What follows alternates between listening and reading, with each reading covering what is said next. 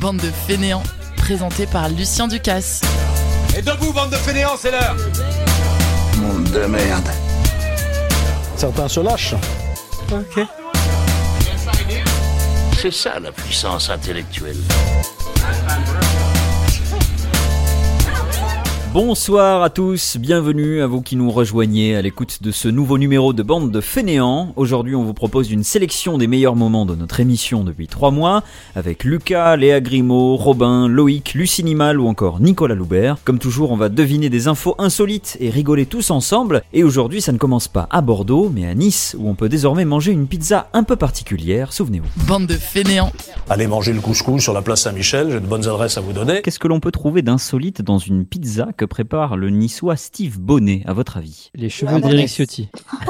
Ce n'est pas un cheveu d'Eric Ciotti. Est-ce que c'est euh, quelque chose d'humain? C'est pas quelque chose d'humain, non. Non, non, non, on n'est pas quand même insolite à ce point-là. Est- Est-ce que c'est floral? Ah, la- la- ça m'avait manqué la fameuse intervention Ah oui. florale de Je l'ai pas fait la dernière fois. Dans cette émission, depuis qu'il est là, depuis la, la saison 1, il nous propose euh, voilà une intervention florale. Est-ce que quelque chose d'insolite est floral? Eh bien, ça marche. Ce coup-ci, ça marche, comme quelquefois. Je dirais pas jusqu'à dire que c'est floral, mais on se rapproche beaucoup du de niveau thématique. Oui, c'est assez ou floral, on peut dire. Du Du ou tu dis? Non, c'est pas du ou. Ah, c'est à Nice. euh.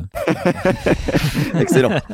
Est-ce que c'est un produit un peu euh, genre à la mode ou ce genre de choses? Bonne question, on en reparlera quand vous aurez la bonne réponse. À la mode, je ne sais pas, mais c'est- quelque chose qu'on connaît beaucoup et, et dont on peut dire qu'on on parle beaucoup en ce moment. Euh, Pas en ce moment vraiment euh, l'actualité Oui, très très récente, mais euh, en général en ce moment on en parle. Euh, Léa, tu as dit? C'est un fruit. C'est pas un fruit, non. Est-ce que c'est incongru de le trouver dans nos assiettes? Ah oui, c'est plutôt incongru. Après, euh, c'est quelque chose qu'on évoque de plus en plus pour le, le trouver euh, comme ça dans des, dans des aliments. Euh, Du cannabis. contre, du cannabis. Bonne réponse, euh, Robin. Effectivement, je, je vous aidais un peu avec cette, cette Ah oui, dernière c'était- intervention. c'était c'était une belle perche hein, celle-là. Oui, exactement. Oh, c'est floral le cannabis. C'est très floral. Donc, euh, en plus de la crème fraîche, de la mozzarella, du kaki, de la pomme, du fromage de chèvre et de la fondue de poireau, il incorpore euh, maintenant dans ses pizzas euh, le CBD tout simplement, puisque, euh, comme vous le savez peut-être, euh, on peut commercialiser et même utiliser du CBD dans, dans la nourriture avec un, un taux de THC qui est extrêmement faible et contrôlé par des autorités compétentes, qui ne dépasse pas donc 0,2% hein, la teneur en THC, si je, si je ne m'abuse. C'est ça. Je me retourne vers euh, notre réflexologue officiel de l'émission, mon cher Robin. Euh, ça a des propriétés, euh, non Je crois le CBD. Alors euh, oui, d'ailleurs, moi j'en consomme pas mal, donc du coup. euh, Je suis complètement défoncé. Non, non, non. Alors, non, pour le coup, il y a, il y a vraiment aucune défense parce que ce qui va emmener euh, la défense, c'est quand le THC va se fixer sur les récepteurs de la sérotonine. Et ici, c'est pas le cas parce qu'il y en a pas. En fait, ça va avoir surtout des effets euh, antalgiques et antidouleurs. Après, tout ça, c'est à remettre entre d'énormes guillemets, dans le sens où les preuves scientifiques vont pas dans le sens de ça fonctionne. Pour l'instant, ça a l'air quand même d'être grandement du placebo. Mais personnellement, j'en prends tous les jours depuis pratiquement huit mois et je prends plus aucun traitement pour des migraines alors qu'avant je faisais une migraine deux fois par semaine et j'ai pas fait de migraine depuis six mois donc euh, en tout cas c'est du placebo il marche très très bien sur moi donc euh, voilà Voilà, d'ailleurs, chers auditeurs et auditrices, sachez que si vous entendez Robin, vous avez l'impression qu'il est défoncé, en général, dans cette émission, c'est les migraines plutôt que, c'est tout à fait ça c'est tout à fait vrai euh, plutôt que le, le cannabis ou je ne sais quoi. Et effectivement, ouais, là, le, le, le restaurateur en question prend ça évidemment très au sérieux. Hein. C'est pas genre la blague, genre wesh, je mets du, du, du CBD euh, dans mon truc, euh, lol, machin. Oh, Euh, c'est quand même un peu commercial avant tout. hein. C'est effectivement une idée un petit peu commerciale, mais euh, très vite il le revendique évidemment euh, auprès des journalistes qui sont venus le voir et qui étaient curieux de, de savoir comment il, il fonctionnait. Euh, il explique qu'évidemment c'est très contrôlé, qu'il a un fournisseur dont il est assuré qu'il contrôle le taux de, ses- de, de, de THC, etc. Donc c'est fait très sérieusement. Il est euh, tout à fait ouvert évidemment. Est-ce que des autorités viennent euh, quand ils veulent pour voir, pour tester, pour faire je ne sais quoi, euh, pour s'assurer que tout est euh, clean et légal. au niveau du goût c'est juste immonde je sais pas comment est-ce qu'il arrive à, à rendre ça bien dans une pizza Alors c'est très exactement la question que j'allais poser. De ce que j'ai compris, il l'utilise un petit peu comme le romarin. Il l'utilise après cuisson parce que euh, apparemment la, la cuisson pourrait jouer sur le sur le taux de, de THC. Et en fait, c'est vraiment il l'utilise comme du thym ou du romarin ou je ne sais quoi. Et il paraît que ça a vraiment le, le même euh, le même rôle en fait sur la pizza. euh, Je dirais ça- même que c'est ces petites herbes de Provence à lui, étant donné qu'on est à Nice. Exactement, exactement, précisément. Et il paraît que ça a vraiment le, le ça exalte le goût des ingrédients, ça c'est comme n'importe quelle épice quoi, hein, en fait. Hein, Ouais, ça, relève un peu tout ça. Euh, je pense pas qu'il y ait un goût euh, particulier, euh, tout simplement, euh, voilà, qui soit lié au, au cannabis. Mais après, euh, je me trompe peut-être. Hein, J'en ai pas encore goûté cette fameuse pizza. Euh, je vous emmène à Paris maintenant avec le, le photographe Benoît Lapré, qui prend des photos de monuments parisiens célèbres. Seulement, lorsqu'il les publie, vous risquez d'être surpris euh, par ce que vous voyez euh, sur la photo. Pourquoi, à votre avis? Parce qu'il sait pas développer l'argentique. la photo est très bien développée, c'est même des photos numériques. Je vais tourner la question un petit peu hein, pour que Mm. ce soit euh, original et pas toujours les mêmes questions. Vous n'allez pas tomber de votre chaise en voyant euh, ce que vous voyez, euh, mais il y a, il y a- c'est tout simplement pour vous dire qu'on on voit quelque chose d'insolite sur euh, sur ces photos qui sont en fait des photos toutes simples de monuments parisiens célèbres. Je vous aide un peu, il les a peut-être un peu retouchés. Euh, Oui, donc c'est ça qui fait que vous allez être surpris. Du coup, je voulais te demander si c'est de la post-production, mais t'as- tu as totalement répondu. Exactement, ouais, voilà. Il se passe quelque chose en post-production et c'est à vous de, de le trouver. Est-ce que ça a un rapport avec de la couleur ou de la déformation? Alors pas de couleur du tout, euh, de la déformation en, en un sens, puisque alors je vous aiderai pas trop, mais, mais comme je l'ai dit, comme il fait quelque chose en post-production, euh, voilà. Il en fait il- une forme particulière qui est la même pour chacun, j'imagine. Non. Est-ce qu'il les remplace? Alors il les remplace, oui. Robin, tu avais une idée? Ah, J'allais dire, est-ce qu'il les supprime totalement, mais du coup, non, vu que c'est remplacé? Alors on, on peut dire qu'il est supprime. Je vais vous aider un peu. C'est pas, euh, par exemple, vous trouverez pas l'Arc de Triomphe, vous trouverez pas la Tour Eiffel. C'est un certain type précis de monument. La Euh, pyramide du Louvre en fait partie par contre. Non, alors, je crois métro pas. La pyramide du Louvre en fait pas partie. Par contre, le Louvre en lui-même, il y a peut-être des endroits qu'il a dû prendre en photo du Louvre où on peut voir justement des choses sur lesquelles il intervient. Et Ah. en l'occurrence, ce sont Ah, ces les choses-là. C'est pas les tableaux. On se rapproche doucement. Euh, les statues C'est des statues, ouais. Qu'est-ce qui est surprenant sur ces photos Il euh, est fait devenir humaine? Il Alors, est fait devenir lui. Alors non, ah, ça serait pas mal ça. Il est fait devenir face swap. Il fait pas de face swap sur les. euh, il change pas le, le visage des, des statues. En fait, il change les statues tout entières, mais donc c'est pas tout à fait la, la réponse. Il y a- vous pouvez même être encore plus précis que ça, puisqu'il, euh, ouais, il, il, il, il enlève la statue initiale et il la remplace par une statue de. Kim Jong-un Alors c'est pas, euh, c'est pas Kim Jong Un. Ça serait très drôle là Bon, de, aussi. de Lénine alors? C'est pas non non, c'est pas déjà c'est pas d'une personnalité et c'est pas d'une seule personne. Vous pouvez trouver encore une généralité. Chaque photo est différente en fait et sur chaque photo on voit euh, un personnage C'est- différent. Donc c'est des gens qu'on ne connaît pas. Des Ah non, mais c'est des personnages euh, fictifs. Euh, Je vais, vais fictifs. valider la bonne réponse entre euh, Léa et Robin qui a dit Pokémon et Léa euh, personnage fictif. C'est tout simplement des, euh, des super-héros et des icônes de la pop culture qui sont euh, immortalisés dans des, euh, dans des environnements euh, Ma parisiens. réponse P passait totalement alors.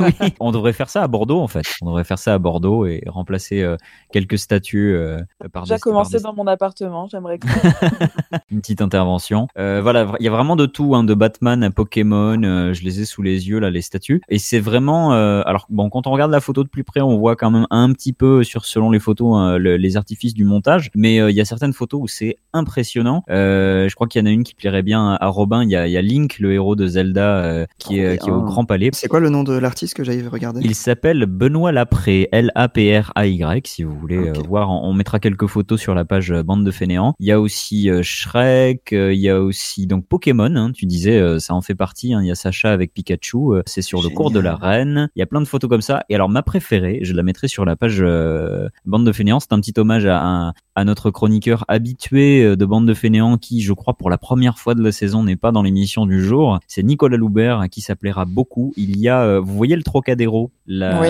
L'esplanade du Trocadéro, donc l'esplanade sur laquelle on, on voit la, la tour Eiffel et où il y a plein de statues qui sont alignées. Et bien là, ils ont remplacé toutes les statues par des Stormtroopers en or. C'était euh, sûr que c'était Star Wars. Ouais, ouais, ouais, ouais, mais c'est, magnifique. Je le mettrai sur euh, Bande de Fédéants. C'est vraiment, on s'y croit. On a l'impression qu'on est sur Coruscant d'un coup. euh, C'est, impressionnant. Au départ, je trouvais que ça faisait vraiment l'info insolite assez classique, le photographe qui remplace des statues, machin. Mais en fait, c'est tellement joli que voilà, j'ai voulu faire un, un petit coup de pub à, à ce photographe. Et je pense d'ailleurs que ça fait qu'on on fait le tour un peu des infos euh, locales, nationales, et on va pouvoir partir euh, dans le gros du sujet euh, de cette émission, puisque c'est officiel. À la fin de l'année 2020, le Guinness des records a enfin reconnu le premier de l'histoire. Quoi donc, à votre avis? Est-ce que c'est quelque chose de numérique? C'est pas quelque chose de numérique du tout. Est-ce que c'est le premier qui sert à quelque chose ou c'est encore un record inutile, euh, juste euh, voilà, pour dire euh, j'ai ouvert 158 canettes en deux minutes? Alors ça, je vous laisserai juge de, de considérer De la euh, pertinence. voilà, si c'est euh, utile ou pas. Comme ça, autour de la table, je suis pas sûr que Léa, par exemple, trouve ça particulièrement utile. Après, euh, Loïc, je ne sais pas, mais euh, mais mais Lucas et Robin, je pense que ça devrait vous vous plaire. C'est du jugement de valeur. Oui, non, mais c'est par rapport au, au goût que je vous connais, hein. C'est pas du tout. euh, Est-ce que ça a un rapport avec la nourriture? Ça a aucun rapport avec la, la nourriture. Parce que j'ai dit enfin, c'est quelque chose que le monde attendait depuis longtemps. Ah, c'est une très bonne question ça, parce que ma, ma réponse va forcément vous aider. On ne peut pas dire que le monde attendait ça depuis longtemps. Par contre, il y a plein de gens qui attendaient ça depuis très très longtemps. Des musiciens. mais vraiment Des de façon euh, très importante. Mais oui, clairement, euh, on va survivre euh, en sachant que ça ne soit pas euh, tout à fait validé encore. Euh, c'est pas des musiciens, ça a aucun rapport avec la, la musique. C'est une série? Ça n'a rien à voir avec le sport. Et la série, tu commences à te rapprocher, euh, même si ça n'a pas à voir avec une série. Est-ce que tu peux rappeler le- Ah, l'intitulé perdu, directement dans le, dans le Guinness? C'est le premier. C'est le premier officiel. C'est un objet. Mhm. Mais, mais il a fait quelque chose cet objet? C'est un vidéaste qui s'appelle James Hobson. Il travaille pour Hacksmith Industries sur, sur YouTube. Enfin, c'est le nom de sa chaîne en l'occurrence. Et il a fabriqué dans sa carrière plein plein euh, d'objets un peu tech euh, qui sont souvent liés à la pop culture d'ailleurs. Ok, euh, donc c'est un, un objet qu'il a créé par rapport à un film. Exactement. Voilà, c'était pas tout à fait les séries, mais on, on est on est plus vis-à-vis d'un film. Est-ce Et ça est fait toujours des- sur Star Wars?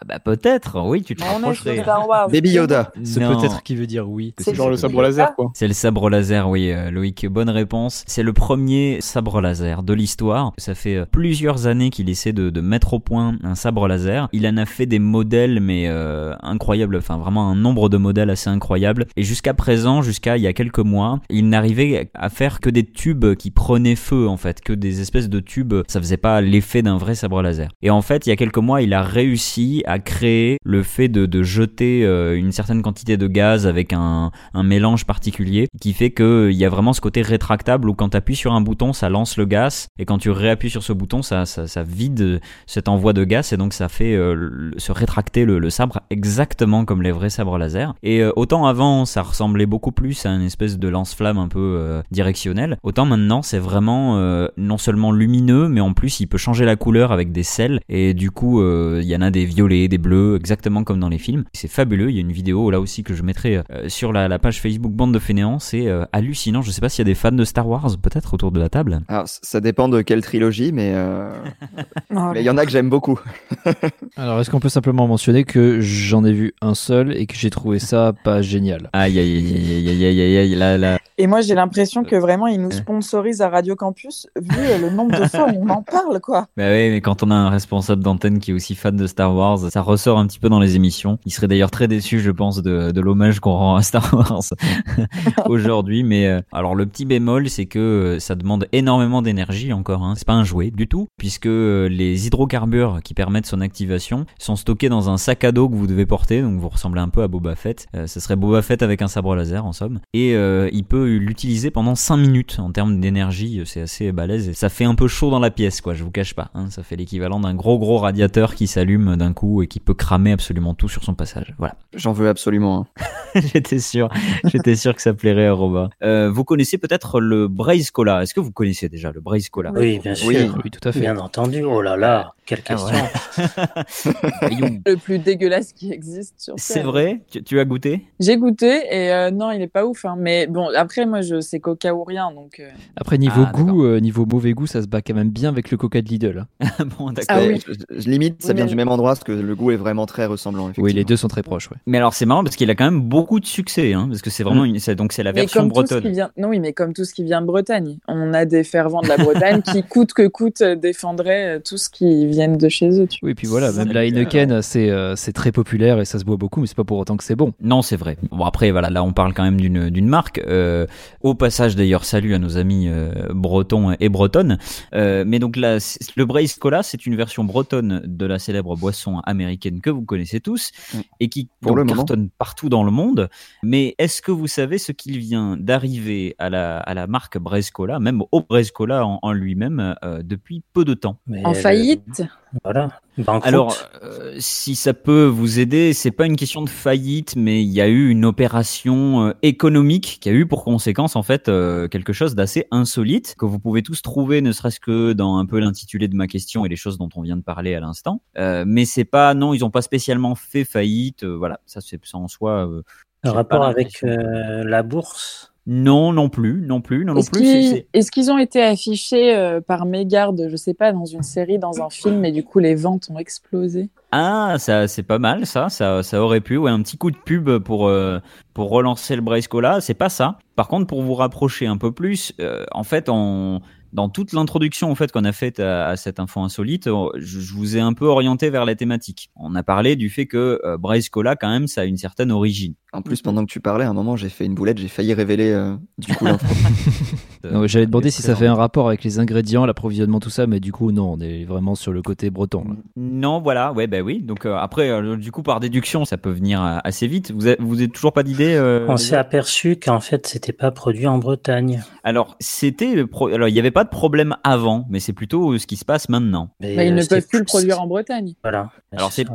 Pas tout à fait ça, Robin. euh, Qu'est-ce que qu'est-ce que tu savais en l'occurrence si tu si tu Euh, alors, je sais que ça a été repris par un groupe d'actionnaires euh, de Caen. Et du coup, euh, le Brescola, maintenant, eh ben, c'est normand. Et voilà. Donc ça ça aurait pu être n'importe quoi d'autre. euh, voilà. on en aura on en aurait très peu parlé, euh, mais là il se trouve que justement voilà le Braise Cola Génial. est désormais normand. Le Euh, voilà, Et une honte. pu être- il aurait pu être euh, il aurait pu être corse ou il aurait pu être euh, voilà ou même euh, je sais pas. euh, Oui, ça existe hein, encore, ce- c'est le En Corsica Cola ou un truc comme Ouais, ça. il y en a, Ouais. il y bah, y en a partout. hein. Y a, je crois qu'il y en a au Pays Basque aussi. Il y en a un petit peu dans, dans plusieurs régions comme ça. Euh, mais du coup, c'est quand même marrant que, que ça tombe sur chez des Normands. Je pense honteux. que il va y avoir. C'est honteux. Ah, c'est terrible. C'est génial parce que c'est pas du tout des Bretons qui, euh, qui interviennent là. Vous avez, vous avez, vous avez une affinité avec la Bretagne ou? Absolument pas, mais j'essaye de les défendre vu que voilà, ils peuvent pas Si, se on peut à penser à, Lucie qui, qui nous écoute sûrement de- depuis la Bretagne. Le Depuis Mont Saint-Michel se retourne, tu vois. D'ailleurs, le Mont Saint-Michel voilà. est-il normand ou breton? Ah bah ça c'est la grande question. Je crois que C'est ça, c'est une guerre ancestrale dans laquelle il faut mieux pas mettre les pieds. Ah, Voilà, mais moi, le je préfère- Brescola va, va intervenir dedans. hein. Je préfère qu'on refasse le débat de, que proposait Nicolas tout à l'heure sur le street art plutôt que de parler de ce truc. Bande de fainéants. C'est du patrimoine, ça? Pourquoi a-t-on beaucoup parlé du désert de l'Utah ces derniers temps? Et un petit peu de Roumanie également euh, récemment Je sais. Alors toi tu sais, Robin c'est non aussi. Non, non, non. Ah, Robin, non. je je l'ai pas. j'ai Lucas, pas la tu- ref, tu non. l'as aussi Non, non. Ah, vous l'avez pas bah, alors, Je vous écoute proposer. euh, je pensais que tout le monde euh, sauterait sur l'occasion. Là, il y a un désert en Roumanie. Alors, j'ai pas dit en Roumanie. Le, le désert, c'est le désert de l'Utah, et, et c'est quelque chose Ah. dont on a, on a beaucoup parlé du désert de l'Utah, et on a beaucoup parlé aussi de, de la Roumanie, d'une partie de la Roumanie, mais qui, qui n'a rien à voir avec un désert. Est-ce que ça a un rapport avec une sortie cinématographique assez récente Une sortie récente, euh, non. Non. Euh, Par contre, il y a beaucoup de gens qui ont fait un, un, un lien avec euh, le cinéma, avec un, un film très célèbre. Mais, mais, euh, mais c'est pas, non, ça n'a pas de, de lien avec une sortie récente. Alors moi, je, je me rappelle d'un truc qui s'est passé dans l'Utah, mais je vois pas le rapport avec la Roumanie. Euh, Est-ce que c'est un truc qu'on aurait trouvé? Ah, Tout à fait. Ok, bah je l'ai peut-être du coup. C'est Robin qui pose les questions, c'est génial. Bah, bien, euh, non, mais on a le droit de, de poser des oui, questions. non, pour- bien. pour un truc qu'on dans- aurait trouvé, mais qui a rapport Ouais. avec la Roumanie. Alors, mais oui, je pense que c'est ça. J'étais, j'étais bien content de tomber sur euh, sur cette information euh, le plus récemment euh, possible, parce qu'évidemment cette émission est, est enregistrée. Au moment où on enregistre cette émission, ça fait vraiment très peu de temps qu'on a parlé de, de ce qui s'est passé en, en Roumanie. On a trouvé quelque chose dans le désert de l'Utah et on a trouvé aussi euh, quelque chose en Roumanie. Est-ce que c'est la même chose? C'est plus ou moins la même chose. C'est plutôt le, la même chose. Oui, ça représente la même chose en tout cas. La chose qu'on a trouvée, c'est récent ou ça date genre de la préhistoire ou une période comme ça quoi? Eh ben, c'est une question à laquelle je ne peux pas répondre parce que je n'en sais rien. hein. C'est pas du tout. euh, c'est- pas du tout. euh, non, ça, je ne répondrai pas à ça. Ça, Mystère. il, ré- il répond pas à ça pour un côté mystique. Voilà, Ouais, exactement. c'est pour ça.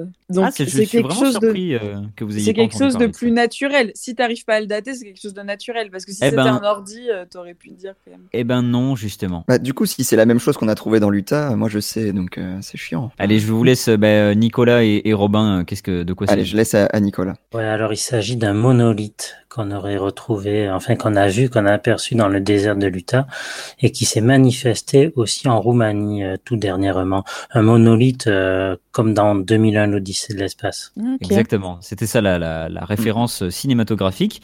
Euh, donc en fait, c'est des euh, c'est des Américains qui euh, qui étaient là en, en hélicoptère dans le désert de l'Utah pour euh, comptabiliser euh, des mouflons. Euh, euh, ça leur arrive de temps en temps de, de voilà d'essayer de compter le nombre de mouflons qu'il y a dans dans ce désert. Et du coup, euh, ils sont On sont- s'amuse comme on peut. hein. Exactement. Et t'imagines, euh, Lucien, quand tu comptes les mouflons, Et tu tombes tu, sur un monolithe. tu- tu peux t'endormir en comptant les mouflons. quoi. et et Je t'es en me train de doutais que tôt ou tard elle tomberait l'hélicoptère, celle-là. Et paf Bah, il paraît que c'est comme ça qu'est mort Kobe Bryant, euh, d'ailleurs. En comptant les voilà, mouflons. Exactement. C'est terrible, je m'en veux d'avoir dit ça. Oui, là, bah oui. Ça, ça va nulle part en plus. Daniel Balavoine euh, applaudit dans son aussi. coin. Giscard d'Estaing, peut-être. hein. Euh, Non, mais non, lui, il n'y a pas d'histoire de Non, non, lui- avec lui. Non, non. Euh, mais euh, et Il faut puis- pas tout mélanger. Puis c'est trop tôt. Ça- C'est trop tôt, puis c'est la France, euh, Léa. Oh. Non, mais euh, pour revenir à, à mes mouflons, euh, revenons à nos mouflons. C'est pas du tout fait exprès. Ils essayaient de les compter, ils sont tombés sur ce, ce monolithe en plein milieu. Ils ont atterri à côté, ils sont allés le voir, et il n'y a aucune, il n'y avait aucune indication. Alors il y a eu beaucoup de théories d'un coup, et évidemment plein de gens qui ont sauté sur l'occasion pour essayer de se poser des questions vis-à-vis d'OVNI ou je ne sais quoi. Mais évidemment, dans la majorité des cas, on a plutôt pensé à, à une œuvre d'art, tout simplement. Ou à PNL, qui font souvent ce, ce genre de truc-là, à disposer des objets dans la France, euh, donc qui font hyper ovni. Ah d'accord, je ne savais pas, j'ignorais. Mais c'est peut-être euh, PNL, hein, ils sont peut-être tous allés euh, Dans euh, l'Utah. dans, dans l'Utah euh, pour changer. Mais euh, en fait, il y avait un artiste dont je ne retrouve plus le, le nom, qui avait l'habitude de faire des œuvres d'art qui étaient exactement des monolithes qui ressemblent beaucoup à ces, à ces monolithes qu'on a trouvés. Et en fait, l'artiste en question est mort, je crois, au début des années 2000. Et c'est son fils dans une interview il y a quelques années qui avait dit que le dernier souhait de son père était de, euh, de cacher certaines de ses œuvres d'art à certains endroits dans le monde pour que les gens les trouvent ou pas un jour euh, dans le dans le futur. Donc il y a beaucoup de gens qui pensent que c'est lié à ça, que c'est soit des fans ou euh, sa propre famille qui a installé des monolithes qui avaient été faits par cet artiste. À peine le, le monolithe a été trouvé, toutes les euh, chaînes d'infos se sont ruées euh, sur la question et euh, quelques jours après il a été- il a été totalement enlevé. Euh, alors il y a il y a des témoins qui ont aperçu quelqu'un passer, euh, mais il y a des gens qui sont venus l'enlever. Euh, donc on ne sait pas non plus euh, où est-ce qu'il a pu euh, finir. Ça et donc Dans la zone jours après- 51. Ouais, il y a peut-être un, un lien avec la zone 51. C'est- L'avenir nous le dira. Toujours est-il que donc on l'a aussi trouvé en, en Roumanie. Alors en Roumanie, ils l'ont filmé de très très près. Il y, a, il y a un commentaire que j'aime beaucoup sous la vidéo qui dit "Je pense que les extraterrestres auraient fait un meilleur travail de soudure." Et donc euh, ça, ça- ça vous donne une idée un peu. euh, Génial. Alors c'est assez impressionnant quand même hein, de trouver ce type d'é- d'éléments dans la nature comme ça. Et c'est vrai que c'était un des éléments euh, qui portait le plus de, de, de questionnements sur le dans le film. Dans 2001, l'Odyssée de l'espace. À la différence de la réalité, dans le film, on savait vraiment pas le matériau utilisé. C'est-à-dire que c'était un matériau qu'on pouvait pas trouver sur Terre, en fait. Euh, je suppose que en Roumanie et dans l'Utah, c'est du matériel qu'on peut trouver sur Terre. ce sera le, le mystère de, de ce mois. En tout cas, euh, ça a fait réagir beaucoup de monde et ça a fait une petite pub pour pour 2001 euh, l'Odyssée de l'espace. Comme ça, ça fait un peu de pub pour du cinéma. Euh, C'est toujours euh, bon à prendre, surtout euh, en ce moment. Pour chaque année, euh, Pantone. Est-ce que vous connaissez Pantone déjà? Est-ce que c'est une marque de chaussures pour des pantoufles? Non. Non. euh, sérieusement, personne connaît Pantone? C'est un truc cosmétique, non? Non plus. Lucie, t'avais une idée? Une ville? Non plus. C'est génial. Je, je pense que si on avait euh, Léa Grimaud avec nous ce soir, je pense qu'elle vous aurait détruit euh, en, en vous en disant que c'est absurde que vous connaissiez pas Pantone. Mais c'est vrai que quand on connaît pas, on peut se demander si c'est pas un, un genre de dessert italien ou un truc comme ça. Un cirque C'est le cirque Pantone Le cirque Pantone vous présente. Non, et donc en fait Pantone c'est une marque, hein, mais euh, là aussi Léa m'engueulerait hein, parce que je vais très mal vous l'expliquer. Euh, les nuanciers de couleurs, vous savez, avec donc tout un tas de bleu, tout un tas de violet, de rouge, de n'importe quoi. Ça plairait beaucoup à Robin d'ailleurs, Oui, oui, oui.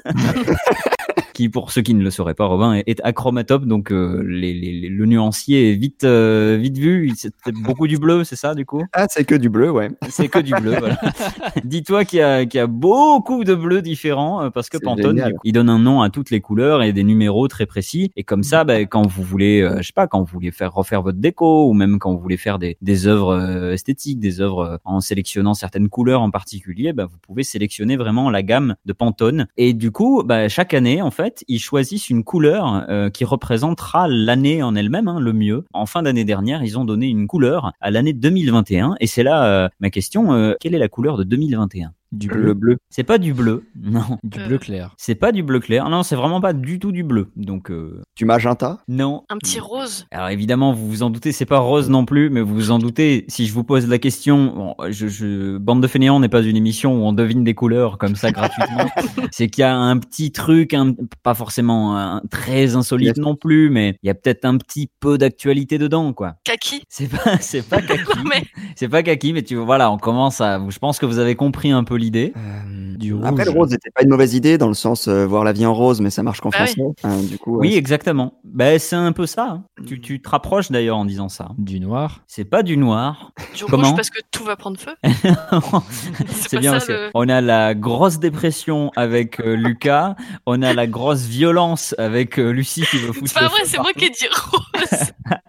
et on a la bonne réponse avec Robin puisque tu as dit gris, c'est ça? Oui, Oh. effectivement. Oui, voilà. Et c'était donc bien la, la bonne réponse. Euh, et c'est même une première. Il y a deux couleurs qui ont été sélectionnées pour euh, cette année parce qu'ils se sont dit peut-être qu'ils allaient être trop violents en disant que euh, la, couleur de l'année serait le gris. Il y a deux couleurs, c'est le gris et le jaune. Un jaune qui va très bien avec ce gris d'ailleurs. Il ne s'appelle pas Pantone pour rien. Mais du coup, en fait, le gris évidemment parce que pour rappeler un peu la, la, couleur un petit peu maussade que pourrait présager 2021 après la l'année catastrophique qui a été 2020. Mais du jaune pour rester optimiste et voir toujours un peu la lumière du soleil euh, au bout du tunnel, euh, je ne sais pas, mais en tout cas voilà, ça a été un, un peu un message de leur part et ça a fait l'actualité en fin d'année dernière euh, justement pour la grande révélation de cette couleur de l'année. Euh, bon, ça va pas nous changer la vie, hein, je, je vous préviens, vous vous en doutiez peut-être, mais en tout cas je trouvais ça euh, rigolo qu'ils fassent ça. Après évidemment c'est un petit peu commercial aussi parce que j'ai vu qu'ils ont fait des mugs gris et jaunes spécialement pour 2021, donc évidemment il y a toujours un petit peu de commerce derrière. Cette bonne vieille société mercantile. Exactement.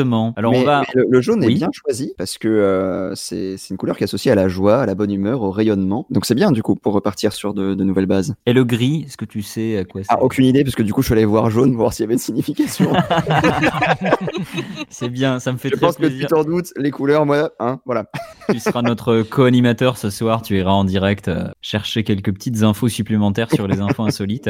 Après, je Euh, veux pas dire, mais ça dépend oui. du gris. Si c'est un gris un peu clair, ça va, c'est plutôt lumineux. Mais si c'est un gris bien foncé, ça pue la déprime quand même. Hein, c'est pas tu, ouf. fais, tu fais très bien de le dire parce qu'effectivement, euh, alors là, il s'avère que c'est un gris quand même très très clair, euh, plutôt plutôt joli. Je, l'ai pas trouvé du tout. après, je, je, je suis l'inverse d'un synesthésique avec la, la couleur, c'est-à-dire que moi, ça ne m'évoque strictement rien, ni musique, ni ni ni idée, ni valeur, ni quoi que ce soit. Euh, mais quand même, ce, ce gris de, de Pantone, je le trouvais pas trop tristouné. euh, je le trouvais plutôt euh, assez clair, quoi. Donc, je pense que ça te conviendra tout à fait, ma chère Lucie. Je vous propose qu'on parte en Autriche à la rencontre de Marcus Hofstadter, qui est un photographe autrichien qui utilise toutes sortes de matériel pour faire ses photos et qui a récemment réalisé un portrait au collodion humide. Alors, en soi, c'est déjà c'est pas mal insolite hein, parce que tout le monde ne fait pas des photographies en collodion humide. C'était un procédé qu'ils utilisaient il y a très longtemps euh, au début de la photo. Mais vous vous en doutez, il y a quand même une question insolite derrière. parce que Je ne vous donne pas les réponses comme ça. Avec cette technologie qui était une des premières technologies pour faire de la photo,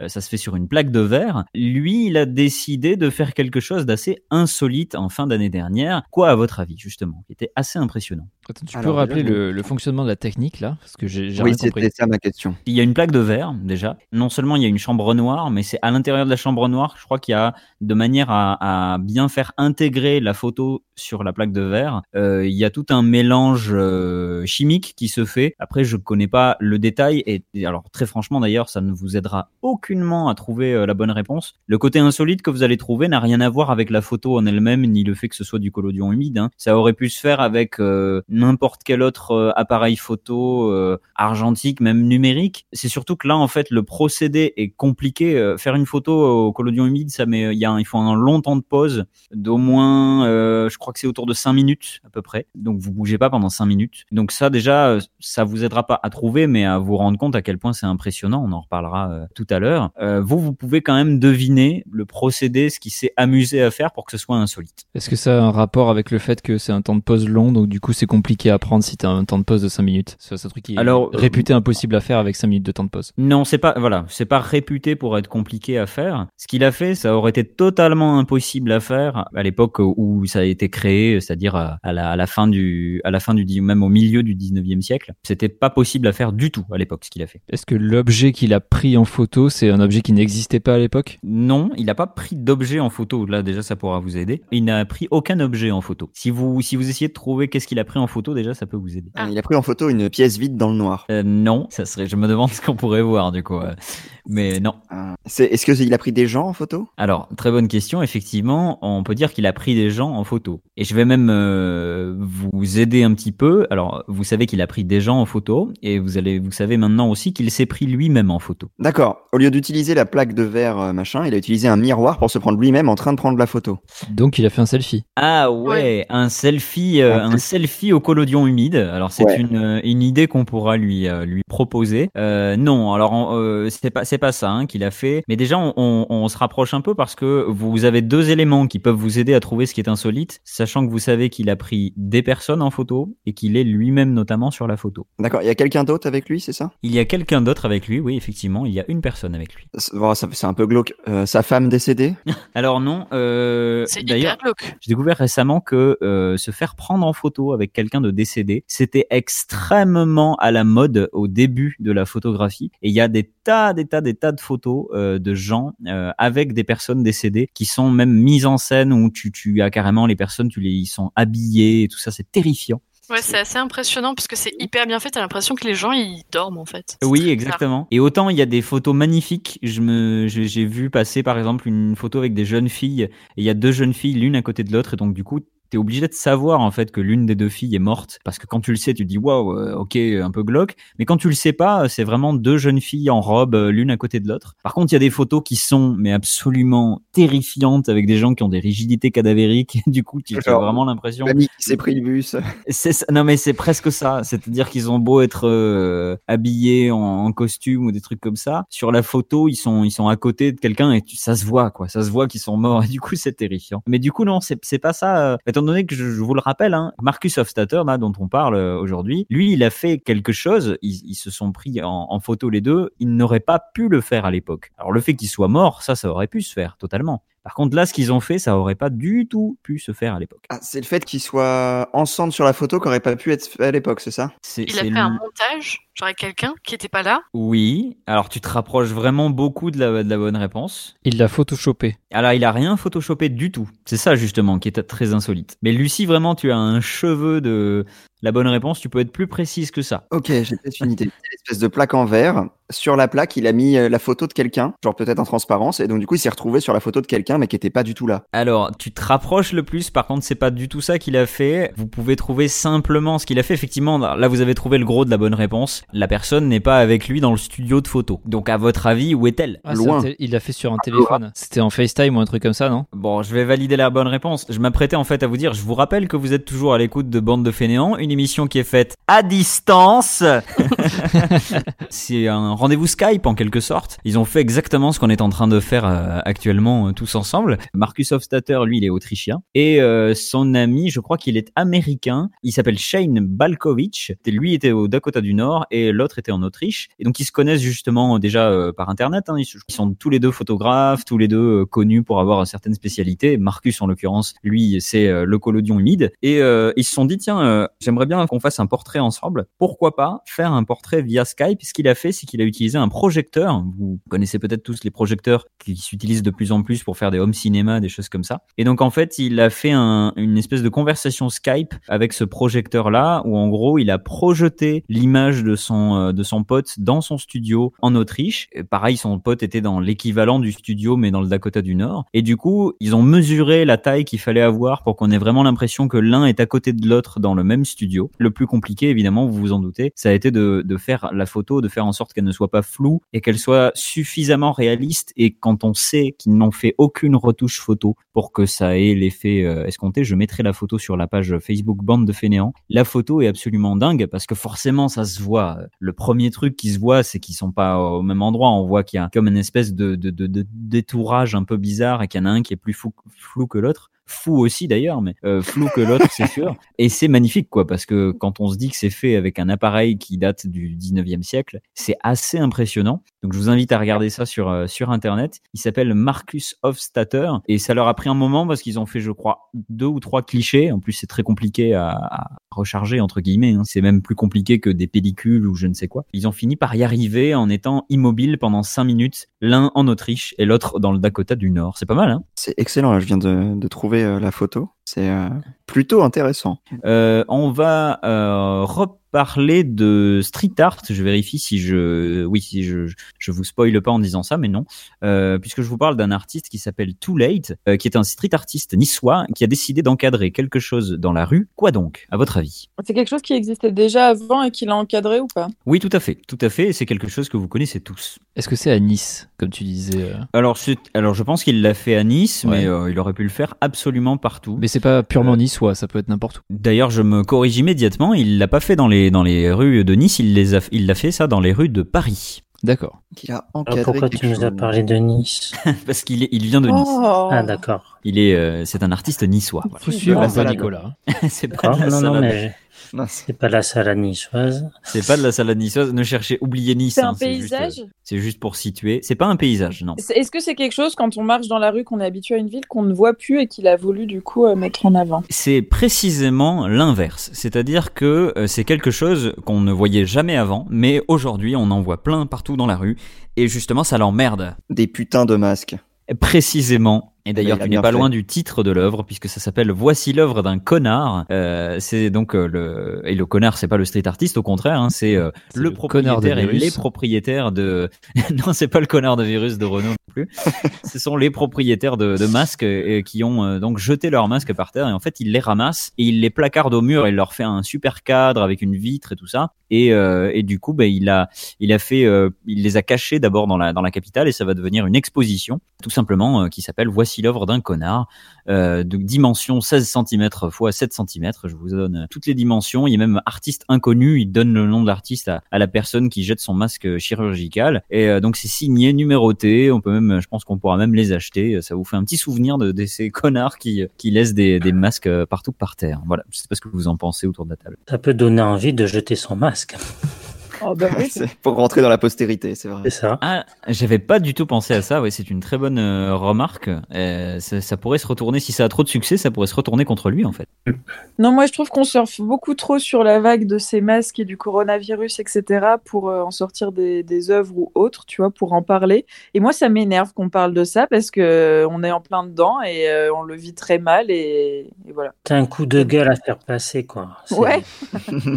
Ça m'énerve ce, tout ce business autour du coronavirus. En fait, ce que tu veux pas reconnaître, c'est que tu t'as jeté des masques par terre Jamais. et ça te fait et ça te fait un peu chier qu'on dise que c'est euh, l'œuvre d'un connard, c'est ça? Jamais. Je préfère porter mon masque 15 fois de suite et qu'il soit plus utile plutôt que de le jeter par terre. De toute façon, elle, se- elle se sent pas visée parce que c'est pas l'œuvre d'une connasse. Ah. Exactement. Et c'est vrai que c'est euh, c'est c'est unisexe. Enfin, c'est non, pas unisexe pour Ouais. le coup, mais c'est c'est Nicolas sexué. Père va crier au sexisme. C'est ça. Mais il en est Le capable. cri au hein. sexisme. Bande de fainéants.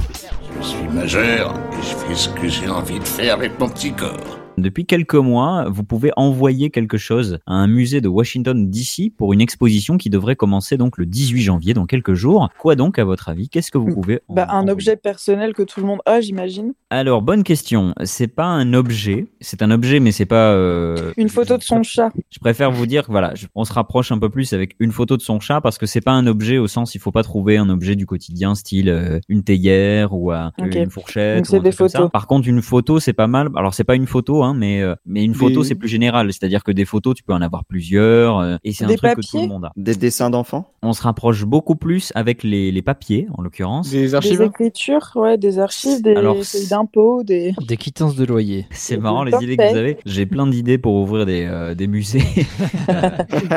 ça, ça donne pas mal d'idées. Euh, par contre, on se rapproche beaucoup, oui, avec des, des documents. euh, Ah, des, euh, Ouais, des, des programmes pour politiques. voyager, des billets de quelque chose. Des billets de Non. spectacle, d'avion, de trucs. c'est pas des billets, c'est pas politique non plus, mais on est dans le bon. En tout cas, on est dans le bon des listes de courses. Des listes de courses. Alors on, on se rapproche, je pense qu'on n'a pas été plus proche que ça pour l'instant C'est euh, de la prospectus. liste de courses. Pour autant, c'est pas forcément quelque chose que vous avez tous euh, chez vous. Moi, je sais que j'en ai chez moi, mais en fait, très honnêtement, je ne sais pas. euh, je, je suis quasiment sûr qu'il y en a chez Robin, mais euh, après chez les autres, chez Lucas aussi. Des journaux Mais, euh, mais chez Léa et Loïc, euh, peut-être chez Loïc quand même, mais euh, mais chez Léa, je, je ne sais pas s'il y en a. En, en tout cas, si, si tu en as, Léa, tu tu en as pas forcément chez toi là à, à Bordeaux. c'est peut-être euh, c'est peut-être plutôt chez tes parents comme ça. Euh, Des livres d'enfants Alors c'est pas des livres d'enfants, Loïc. J'ai dit a- annuaire. C'est pas l'annuaire. Non, non, c'est, c'est, on était proche dans- avec la liste de courses dans le sens où c'est quelque chose que potentiellement c'est vous qui l'avez écrit ou alors quelqu'un de votre famille. Ah, un journal intime? Ah, c'est pas des journaux intimes, ça. Un testament. pour- C'est pas un testament, non. Oui, Non, c'est vraiment beaucoup plus du quotidien que ça. hein. Quelque chose du quotidien qui est écrit mais que je n'ai pas chez moi. Des post-it du style Un euh, les enfants à 16h. Un Ah calendrier. oui, les petits post-it, euh, ça aussi serait pas mal. On, on est un peu entre ça et le et la liste de courses. Alors seulement, je vais vous aider un peu. C'est pas des calendriers, c'est pas dans quelque chose d'immédiat parce que vous savez euh, les listes de courses. Ah, des euh, cartes postales. C'est pas des cartes postales. On Ah, commence mince. doucement à se rapprocher parce que c'est- pas des ou pas? C'est pas des faire-part, ça a pas de rapport Ah. avec le voyage. En fait, je ne sais pas si tu en as, mais il se peut que tu aies ça euh, chez toi. Par contre, concrètement, oui, ce sont des textes que tu laisses et qui peuvent servir à, à quelqu'un euh, qui vit dans la même maison que toi ou, ou qui pourra servir à tes enfants aussi. C'est quelque chose qui se transmet. Quelque chose qui se transmet à moi, on ne transmet rien. C'est pour ça qu'il n'y en a pas chez toi. oui, bah. C'est quelque chose que vous écrivez ou que vous avez écrit ou que vos parents, vos grands-parents ont écrit. Par contre, il se peut que vous en ayez tous chez vous qui soient pas du tout écrits euh, par vous ou par votre famille. Vous pouvez Des avoir recettes. ça- des recettes. Ah, bonne putain. réponse, euh, Ah. Robin. Je savais que ça allait vous mettre sur la voie. Et oui, effectivement, on vous invite. J'ai pas vu. C'est vrai que j'en ai de- pas. de choses contradictoires. Je pense qu'on peut le faire depuis la France aussi. Euh, c'est pas uniquement euh, lié aux Américains. Par contre, je pense qu'il faut que ce soit en anglais. Ce musée donc de, de Washington vous demande de- d'envoyer des, des recettes, euh, en tout cas une recette particulière que vous auriez dans votre famille, euh, peut-être même depuis des générations, euh, pour laquelle vous avez une affinité particulière. Vous prenez par exemple le gâteau ou l'aliment en question en photo et, et vous ajoutez la recette euh, avec et vous l'envoyez à ce musée et peut-être qu'il sera exposé dans le cadre euh, d'une œuvre artistique du National Museum of Women in the Arts qui euh, a voulu mettre en avant les recettes euh, traditionnelles de famille euh, avec J'ai une un anecdote d'ailleurs. Ma, ma mère, n'ayant pas de grande fortune, j'ai quand même demandé de ce que j'allais hériter quand elle allait mourir, au cas où quoi. Elle, elle a des énormes classeurs de recettes qui datent depuis des années, qu'elle remplit de temps en temps, vu que avant elle écrivait, maintenant elle imprime et met dedans, etc. Et donc je sais que je vais hériter de ces classeurs de recettes, euh, effectivement, euh, quand elle sera morte, quoi. C'est trop bien. Et donc, j'avais raison. Donc, tu, tu n'as pas de, de recettes sinon de ce type-là comme ça non. chez toi. Non, non, je demande à ma mère, enfin je l'appelle directement, mais non, j'ai rien. Et si pour Voilà. mes recettes à moi, je, je vais sur Internet. quoi. Mais en tout cas, c'est bien que, que tu puisses euh, être voilà l'héritière de, de, de tout un patrimoine Oui. comme ça de, recettes. Enfin, après, que- je suis héritière que des choses qui sont très euh, sexistes féminins, quoi. J'hérite de ça, des vêtements et des bijoux, quoi. Oui, tu Cuisine, seras une parfaite ménagère. Mais c'est à toi de faire la cuisine, Léa. Je vois pas ce que. Oui, je sers des croquettes à mon chat, mais crois-moi que si j'ai un enfant ou quelqu'un Voilà, d'autre des, re- recettes. Il faudra faire des écrire des recettes traditionnelles, des croquettes d'octave qu'on pourra Oui, un envoyer petit à ce gâteau pour chat. Exactement. Il est question de- d'associer ça à des danseurs, à des artistes, à des peintres, à faire plein plein de trucs différents autour des, euh, des recettes. Donc je pense que ça sera assez intéressant. Euh, je vais d'ailleurs essayer de vous envoyer euh, dans un autre musée. Si vous êtes londonien hein, cette fois-ci, euh, par contre, euh, il faut être, il faut habiter à Londres. C'est la seule limite. Il vous reste à peine quelques jours pour envoyer des sortes de comptes rendus au musée de Londres, qui met en place une sorte de musée insolite à découvrir via Zoom à partir du mois prochain. Donc de quoi s'agit-il? Alors en l'occurrence, je vous le dis tout de suite, il ne s'agit pas de recettes. Hein. Ça, c'est ce que j'allais dire. Qu'on pourrait envoyer à, à ce musée. C'est pas vraiment des comptes rendus parce qu'on vous demande pas de romancer ça, mais de, vraiment de, le- de le décrire euh, un peu comme si vous écriviez un roman, quoi, un peu de, de raconter une petite histoire. Mais concrètement, pour vous aider un peu, on peut dire que ce sont des comptes rendus. De quoi, à votre avis? De, de comment les gens ont vécu les confinements, un truc comme ça? Vous vous rapprochez beaucoup euh, parce que c'est totalement lié au confinement. Après, le fait que je vous dise ça, ça vous aidera pas à trouver. Les Euh, relations amoureuses? alors non, c'est pas les relations amoureuses, mais effectivement voilà, c'est dans ce sens-là où euh, ça pourrait être les relations amoureuses pendant le confinement. Ben là, c'est un peu la même chose. C'est quelque chose que vous connaissez tous, qui n'a rien à voir avec le confinement, mais effectivement leur euh, leur intérêt lui se porte sur ce qui a pu se passer vis-à-vis de ça pendant le confinement. Les comptes rendus de notre évolution, de notre poids. Non, c'est pas. Mais comment tu fais pour romancer ça? Hier, j'ai pesé 48 kilos, aujourd'hui 50. Comment tu fais pour, roman- pour romancer ça? Ça a plus rapport avec la nourriture? Ça a aucun rapport avec la nourriture. Je- je- Tu fais une fixette dessus là depuis tout à l'heure. Ah, je euh, est-ce que Oui, c'est... Euh, parce que j'ai vu qu'ils faisaient ça dans pas mal de pays. Du coup, je me dis peut-être qu'ils font ça aussi en Angleterre. Euh, un compte-rendu des oiseaux que t'as vu passer? Non. Non. Ah, ah oui, je- oui. Après, il faudrait connaître un peu les oiseaux. euh, tu veux dire pour, pour recenser un peu des espèces, des trucs comme ça? Ouais, ouais, ouais. C'est, euh, j'ai vu, il y a pas mal de pays qui faisaient ça, notamment en France, où t'avais une, même une application qui avait été faite pour apprendre à reconnaître les oiseaux, où t'avais les bruits des oiseaux, etc., et machin, pour pouvoir voir, euh, bah, justement, Ah voilà, il y a comment un peu évoluent les oiseaux par rapport au confinement. Mais voilà, du coup. Il y a un peu d'aide quand même, rassure-moi, parce que il y a, y cette application avec les sons d'oiseaux, parce que sinon, je suis sûr qu'il y a plein de gens, ils vont te dire, ouais, j'ai vu des Oui, oui, il y a- espèces y a- de mouettes. euh. Oui, oui, il y a quelques aides. euh, C'est un rouge-gorge. On n'a pas Un demandé. aux compte rendu de- nos activités. Alors c'est plutôt, euh, je vais comment, je vais vous aider un petit peu. C'est plutôt même l'inverse d'une activité. Euh, c'est plus lié à de la non-activité. Un, Un compte compte rendu rendu de de- ce qu'on n'a pas fait. C'est pas un compte rendu de ce qu'on n'a pas fait. Euh, J'ai entendu Les le rêves. sommeil. On se rapproche. Les rêves, ouais, Loïc, exactement. Bonne Ah. réponse. C'est tout simplement un compte rendu des rêves que vous avez fait pendant le confinement, parce qu'effectivement le. Moi, j'ai des choses à raconter. Moi Ah, c'est vrai.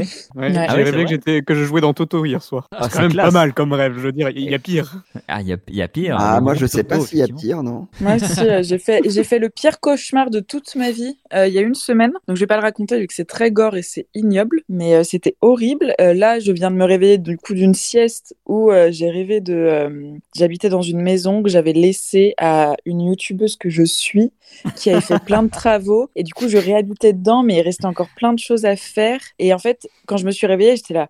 En fait, j'ai trouvé mon occupation du confinement. Je vais totalement retaper cette maison. Et après, j'ai capté que j'étais dans mon appartement qui était tout beau, tout neuf. Donc, Ah. je n'aurais toujours rien à faire. Mais Donc ça avait un lien avec le confinement. Ben, là, en Ouais. l'occurrence, ouais, ça, ça tombe parfaitement dans euh, dans le genre de, de, de, de rêve que tu pourrais envoyer euh, si tu étais londonienne. En tout C'est cas, je ne sais pas si euh, les, les autres, peut-être euh, Lucas, euh, Lucas, Robin, vous avez fait des rêves confinement comme ça? Euh, moi, je En me vrai, rappelle je- jamais je- de mes rêves. Ouais, exactement pareil. Ou alors, Ah, quand je m'en rappelle, ça parle de train. Voilà, allez savoir pourquoi.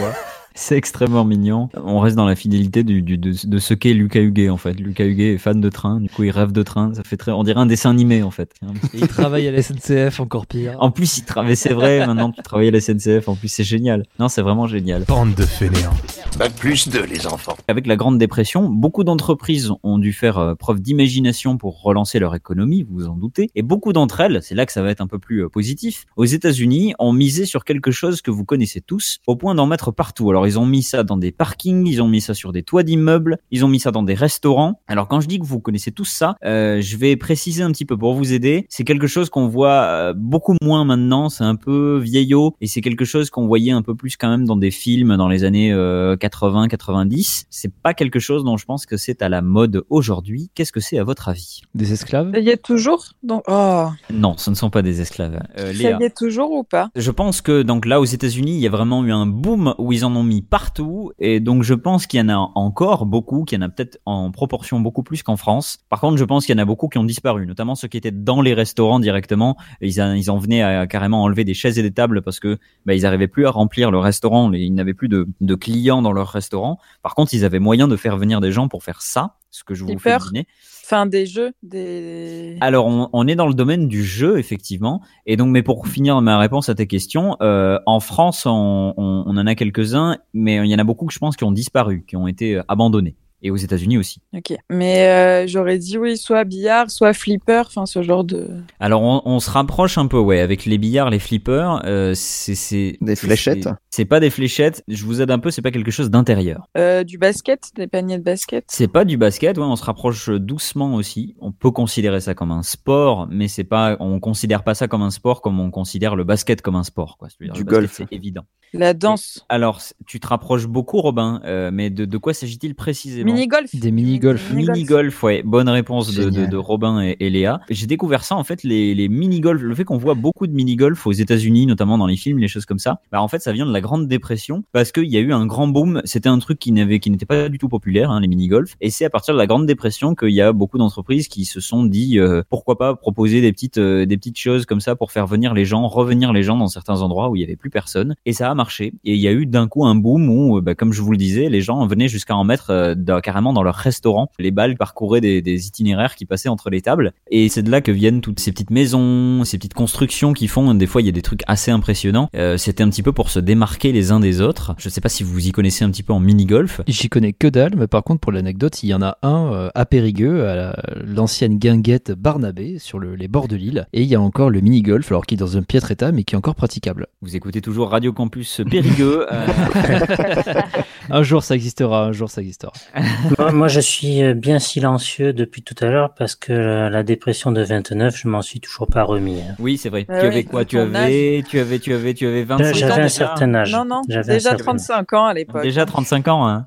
c'est vrai, ça nous rajeunit pas. Et c'est la fin de ces meilleurs moments de bande de fainéants. Merci à tous et à toutes de nous avoir suivis et j'espère vous retrouver dans deux semaines pour un onzième numéro inédit. D'ici là, n'hésitez pas à nous réécouter en podcast ou à nous rejoindre sur Twitter ou Facebook à la page bande de fainéants. Merci à tous. Salut. Merci, Salut. salut. À plus. Ciao.